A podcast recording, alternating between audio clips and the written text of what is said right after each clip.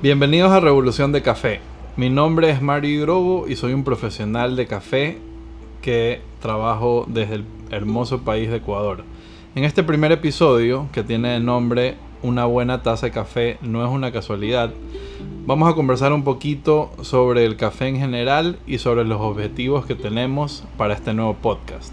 Y el día de hoy me acompaña mi pasante estrella, Ana Paula Alberca. Hola, ¿qué tal todos? Mucho gusto. Estoy tan emocionada de al fin poder comenzar este podcast con Mario, que en verdad él me ha contado que lo ha pensado ya algunos meses y al fin lo estamos poniendo en marcha. Así que bienvenidos sean todos los ecuatorianos de verdad y personas más del mundo. Y así que empecemos. Increíble, Ana Paula, millón gracias. Y, y bueno, antes de empezar, obviamente quiero agradecer a Ana Paula, Alejandro, al equipo que gracias a ellos estoy cumpliendo uno de, los muchos sueños que tengo, pero este tiene mucho tiempo que lo he trabajado y, gracias a ellos que estamos aquí empezando en este nuevo podcast. Entonces, eh, primero quiero hablar un poquito sobre el, nombre, Revolución de Café.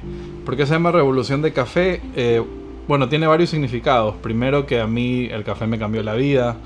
Se podría decir que hasta cierto punto, no sé si la palabra es salvar, pero, pero me ayudó a encontrar un norte, a encontrar algo que me llena. Tu camino. Un camino, eh, algo más, más grande que yo, donde yo puedo participar, donde puedo cambiar eh, mi vida y ayudar a gente en, el camino. Entonces, eso es una de las primeras razones por la cual se llama Revolución de Café. Y la otra eh, razón por la cual se llama Revolución de Café es porque yo creo que el café tiene el poder de cambiar el mundo. O sea, es la segunda bebida que más se consume en el mundo. Eh, muchas personas la tomamos para energía, para estar atentos eh, en el día a día, que a veces es difícil, tenemos trabajo, eh, problemas. Entonces yo creo que el café ayuda bastante a sobrellevar eso. Entonces creo que es algo hermoso, que hasta cierto punto crea micro revoluciones en las personas, en la forma de pensar, y creo que ayuda a que el mundo sea un poquito mejor. Entonces es un poquito con el nombre de Revolución de Café. Entonces, ahora quiero hablar un poquito de los temas que vamos a ver en el podcast. Eh, pero antes de eso, Anita creo que me quiere preguntar un poquito sobre mi trayectoria, para que me conozcan un poco. Sí, la verdad es que nosotros eh, planificando en, equipo, como decías, este podcast, Revolución de Café, nos dimos cuenta de que tu experiencia te ayuda a cambiar tanto a ti como a cada uno de las personas que han pasado por, por o sea, las enseñanzas que les has dado. Entonces, y creo que lo que nos has contado, como tu experiencia de vida en el mundo del café, también nos ha hecho a nosotros pensar, tal vez no que nos queremos dedicar al café al 100, pero que queremos que tener esa pasión, eh, como tú la tienes, en lo que sea que queramos hacer. Entonces, ahorita quiero que compartas con todo nuestro público realmente cómo empezaste en este mundo, cómo empezaste en el mundo del café y qué sentiste que fue el clic para que avances y te mantengas ahí. Perfecto, Anita, gracias por la pregunta. Y antes de responderte, quería justamente también hablar de un, de un tercer tema por la cual me decidí hacer eh, este podcast, gracias al, al hermoso equipo que tengo y que me está apoyando. Es que también, sí, yo me dedico y me especializo en el café, pero mucha gente me ha dicho que, que, mi mensaje va más allá, que a veces en los cursos que doy o con los clientes que me topo, muchas veces tengo un mensaje de emprendimiento, de superación personal, que, que eso también trato de, de, aplicar en mi día a día. O sea, obviamente mi, mi, mundo gira alrededor del café, la máquina de espresso, pero a mí me encanta cuando... Filtradito. Del filtradito. Pero me encanta y yo siempre digo que espero que los pasantes que pasen por aquí, los estudiantes que pasen por la escuela, o las personas que escuchan este podcast en algo se inspiren un poquito en, en, emprender, en cumplir sus sueños, en hacer algo distinto. Eh, y eso creo que también caracteriza un poco esto de revolución de café. Es una revolución no solo de café, sino también interna, de vida. De, sí. hecho, en el poco tiempo que he estado aquí, creo que he visto muchas personas que luego de venir aquí a hacer el curso o, o ver tus instalaciones, empieza un emprendimiento. Eso me encanta, la verdad. Como tú dices, un cambio de vidas. Chévere, sí, y, y, y, me parece increíble, en verdad. Y, y, creo que me alegro igual o más cuando logro, cuando, cu- cuando logro eso, porque una de las metas de mi vida es, yo siempre digo, la vida por un mundo mejor. Entonces no sé exactamente qué conlleva eso, pero todas las decisiones que tomo, todas las cosas que hago, todas las acciones que, que se dan, es porque en el fondo quiero que algo mejore la vida de alguien, o un producto, un productor, un estudiante, un pasante. Eh, obviamente no siempre es perfecto, pero esa es la, mi meta en el fondo, Que alcance sus sueños. que alcance sus sueños, ¿sí? Totalmente. Así que, Entonces, bueno, ahorita de ahora sí te respondo la pregunta, un poquito mi trayectoria, la voy a contar muy la voy a contar muy resumido, porque si no creo que podría ser un episodio solo de mi trayectoria. Eh, entonces yo empecé en el mundo del café. Hay dos puntos de partida. El primero, que casi nunca lo cuento, es que yo era niño y nunca voy a olvidar cuando mi abuela me daba café de chiquito. Entonces me daba café, mi mamá decía, no, el café no es para niños. Pero mi abuela siempre me daba y, y me encantaba. Y, la típica café con leche, pan. Entonces como que ahí le cogí cariño a- ¿Puedo al preguntar, ¿era café. café negro o era con sea, ahorita dijiste Era con leche. Ajá. Era con leche, a veces negro, pero, pero me encantaba, me encantaba. Eh, y siempre me hace acuerdo de mi, de mi abuelita, de mi abuela. Eh, bueno, esa es la, la prim- mi primera interacción con el café. La segunda interacción, ya que lo, lo- lo empecé a ver como una profesión o como un camino de vida, fue que mi familia, una época estaba un poquito en tiempos relativamente difíciles. Tampoco te voy a decir que, que estábamos mal, porque nunca hemos estado mal. O sea, la verdad es que he tenido mucha suerte eh, en muchas cosas y estoy agradecido por eso. Pero entonces en, en esa necesidad de, de buscar nuevas fuentes de ingreso o nuevos caminos, decidimos abrir un restaurante. Entonces abrimos un restaurante sin tener ninguna experiencia en, en el mundo de, de la cocina o la restauración.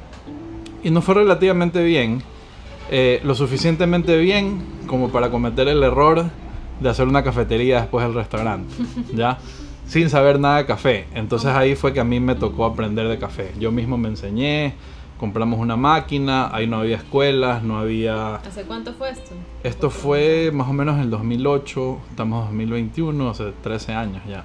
Wow. 12, 13 años. Entonces, eh, ahí fue que me di cuenta, ahí me empecé a dar cuenta que el café era súper complejo, que no era solo de, como dicen lo- los viejos, de soplar y hacer botellas, sino que es todo un proceso, eh, tiene todo un cuidado, tenerlo mal guardado afecta la calidad, prepararlo bien tiene cierto nivel de dificultad. Entonces ahí, incluso en esa época, ni siquiera era tan grande eh, YouTube, no habían podcasts, no habían libros. ¿Y de dónde estudiabas? ¿Cómo te instruiste? Cogía los pedacitos de información que sacaba del internet, de Google, de YouTube. Si, si hoy por hoy creo que hay un déficit de conocimiento y de material, por eso otra razón por la cual hacemos el podcast, para instruir a futuros profesionales o amantes del café. También pienso que, eh, bueno, a mí me tocó aprender.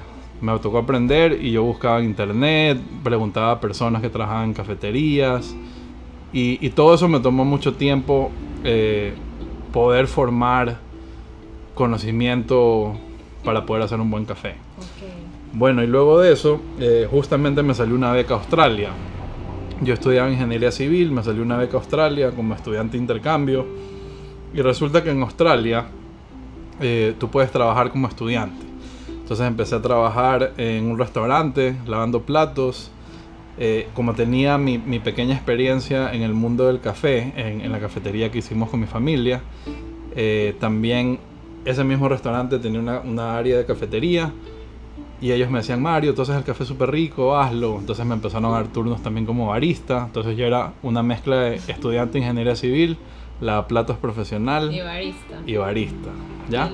Y justamente resulta que en Melbourne, que es la ciudad donde yo estaba, es la- una de las mecas del café. O sea, hay demasiadas cafeterías, hay demasiada cultura de café, eh, hay demasiados tostadores. Tú vas a un lugar, una pizzería y te tomas un mejor café que en- probablemente en otras ciudades. Entonces ahí me enamoré más del café. Me enamoré del café, tanto así que cuando me tocó regresar a Ecuador, eh, me gradué de ingeniero civil en Ecuador. Trabajé en una empresa de ingeniería civil, estaba construyendo galpones, estaba como encargado de obra y y no me gustaba, a pesar de que respeto la profesión, me encanta, eh, no era lo mío. Entonces sentía que tenía que hacer algo más.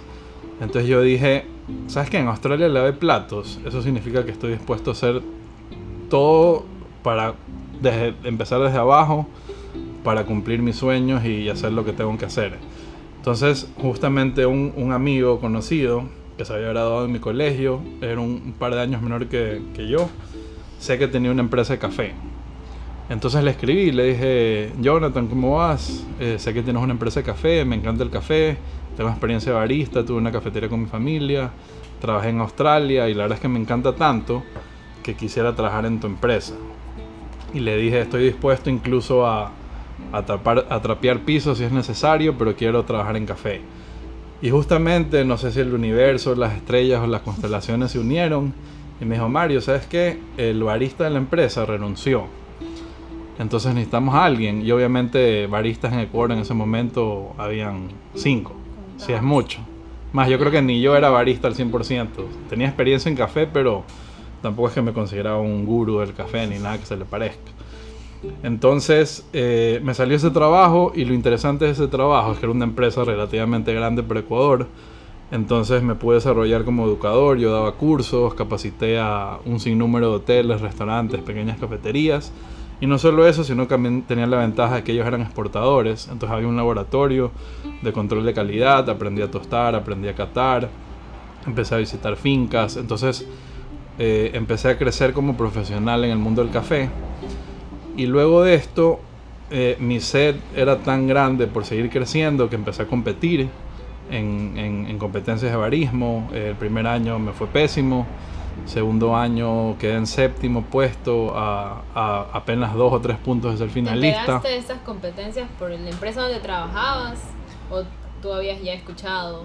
Yo lo había, yo lo había escuchado. Es más, yo, yo estuve presente casi desde el principio. Cuando empezaron a salir estos campeonatos, el círculo café era muy pequeño y, yo hasta cierto punto ya era parte de ese círculo. Son actuales entonces, no, no, tienen tanto tiempo. No tienen tanto tiempo. Yo creo que han habido unos siete campeonatos nacionales. Yo he participado en, en seis, indirectamente, porque también he sido juez y, y entrenador. Bueno, entonces eh, el segundo año quedé a poco tiempo de, de a, a, pocos puntos de ser finalista. Y en el tercer año cumplí mi sueño de quedar campeón. Entonces quedé campeón del Ecuador. Y, eso fue un empujón, porque incluso a pesar de que me encantaba el café y me apasionaba, siempre estaba con, con, la contra de que estaba haciendo algo mal, que debería volver a la ingeniería civil, que porque mejor no me pongo un negocio, porque mejor no me voy a, a vivir a estudiar afuera. Eh, y aparte de eso, también apliqué una, literalmente puse en Google, maestría de café. Y me salió la única maestría café que existe en el mundo. Otra vez el universo y las estrellas se alinearon y, y, salió que había una maestría de café en Italia y dije, wow, no lo puedo creer. Apliqué, eh, me salió una beca también, entonces me fui becado a Italia a estudiar una maestría de café, fui el primer ecuatoriano en hacerlo. Eh, gracias a mí se puede decir que abrí un poquito el camino, ya han habido unos 5 o 6 ecuatorianos más que también han metido esta maestría. Y eso fue, fue increíble porque a pesar de que la gente piensa que, que a mí lo mío ha sido de la noche a la mañana, en realidad no saben que hay 13 años de por medio de lavar platos, de, de, ganar poco, de ganar nada, de formación. Ha sido la verdad es que cuesta arriba. Ahorita la gente está viendo lo bonito y, y hasta cierto punto lo, lo exitoso, pero, pero ha costado muchísimo. Entonces por eso también valoro eh, el trabajo y esfuerzo que veo en, en, mis, en, mis, estudiantes, en los pasantes. Porque yo a veces los veo y yo viví todo eso 10 años antes. Es, lo que refleja en verdad a todos nosotros aquí y a cada persona que viene acá al laboratorio también. Entonces, bueno, eh, en fin, luego de eso regresé a Italia y me volví un emprendedor, formé en la escuela, saqué una marca de café. Y, y bueno, creo que ya me eh, hablé mucho de, de, mi trayectoria. Igual les voy a contar más a fondo en otros episodios claro, igual eso es muy importante para nosotros también conocer, porque como tú dices, ahorita vemos que ya está el emprendimiento de café y la escuela, pero todo lo que hay detrás, que ha sido como una montaña rusa, en verdad creo que a, todos nosotros nos, nos sirve muchísimo y más que nada pues al público presente. Entonces... Sí, entonces bueno, para, para concluir, millón gracias eh, Anita, Alejandro por, por el tiempo, por la introducción. Entonces, para, para, las personas que están escuchando este podcast, prepárense para aprender de café. Voy a tratar de hacerlo lo más simple posible que, y quiero formar más profesionales, más emprendedores, quiero que hagan más negocios de café y quiero crear una comunidad que, que siga creciendo, que creo que lo estoy logrando y creo que con estos nuevos medios como medios digitales, redes sociales, podcasts y videos y contenido, vamos a poder llegar a más personas. Entonces, bienvenidos.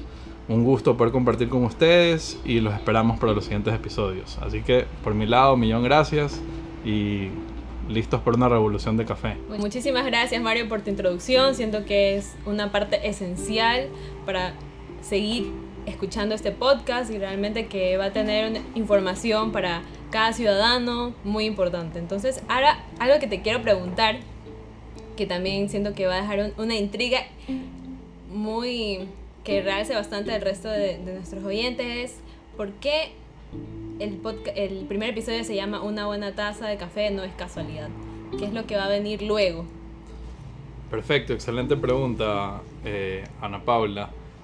Eh, es algo que yo siempre menciono en mis cursos y, cuando conversamos profundamente de café con, amigos y colegas, siempre mencionamos que el café simplemente no es algo que, que sale por salir o, que es fácil de hacer. O sea, en realidad el café que tomamos todos los días es un proceso gigante. Viene desde la finca, desde la genética de la planta, viene por la decisión del productor de hacer algún tipo de proceso de post cosecha, eh, cómo lo seca, cómo lo transporta, cómo lo manipulan, cómo lo tuestan, incluso cómo lo vamos a, a moler, cómo lo vamos a preparar.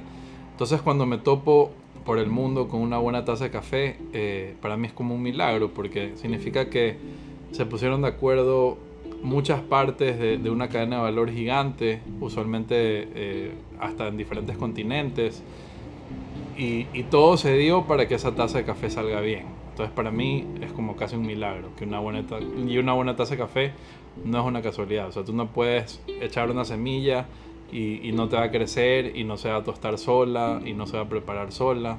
Entonces, por eso el nombre del episodio. Y también hablando un poquito de lo que se viene en futuros episodios. Claro, me gusta y creo que invita bastante a querer conocer un poquito más de lo que se viene. Personalmente, en mi experiencia, este, bueno, yo tomé uno de tus cursos en mi escuela de café y yo realmente disfrutaba bastante una tacita de café en cualquier cafetería, sea por el ambiente, sea porque me gusta el café, pero no sabía absolutamente nada. Yo solamente tomaba y decía, mm, este no está amargo, me lo puedo tomar. Y luego que vine acá dije, wow, o sea, es todo, como tú explicas ahorita, es toda una cadena, desde que siembras las semillitas, de cómo las secas, de cómo la tuestas, cómo la preparas. Y ahora también me alegra mucho ahora estar aprendiendo de eso y conocer qué, me estoy tomando y quién se, se esforzó por darme esa buena taza de café. Entonces, muchas gracias también. Increíble reflexión, totalmente. Y eso es lo que queremos. Queremos como romper mitos, queremos crear eh, cultura, conocimiento y que también la gente sepa de dónde viene lo que consume y, y como hablamos también, eh, sí, el, el, aquí el enfoque es el café, y quizás un poco otros temas, pero, pero se puede aplicar a, todo lo demás, ¿no? A, cacao, a, yo qué sé, ejercicios, a, tomates. Como que respetar un poquito más de dónde vienen eh, lo que consumimos en el día a día. O sea, y tomar decisiones concretas y más claras para todo, la suma de todo eso es lo que va a hacer que vivamos en un mundo un poquito mejor. Bueno, muchísimas gracias por mi parte, de verdad te agradezco por darnos toda esta información tan valiosa. No, gracias. Y, esta información no fuera valiosa si no hubiera alguien que, que, esté, que, que quiera aprender y, y, escuchar. Así que bienvenidos todos. Entonces, para, para terminar, quisiera agradecer obviamente a Alejandro, a Ana Paula, que son los encargados ahorita de, de cumplir este, este sueño que tenemos en la escuela y en UMA hace mucho tiempo también al equipo, a, a Javi, a Jules, a Miguel, a John. Y, bueno, los invito a todos a seguir escuchando. Eh, poco a poco van a conocer más de nosotros, más del equipo que está atrás de, este hermoso podcast informativo. Eh, no se olviden de seguirnos en mi página de Instagram, Barista Mario EC, en la página de UMA, que es la marca de café, UMA Culture, y en la escuela de café, arroba mi escuela de café. Entonces me despido agradeciendo al público presente y recuerda que la mejor taza de café es la que más te gusta.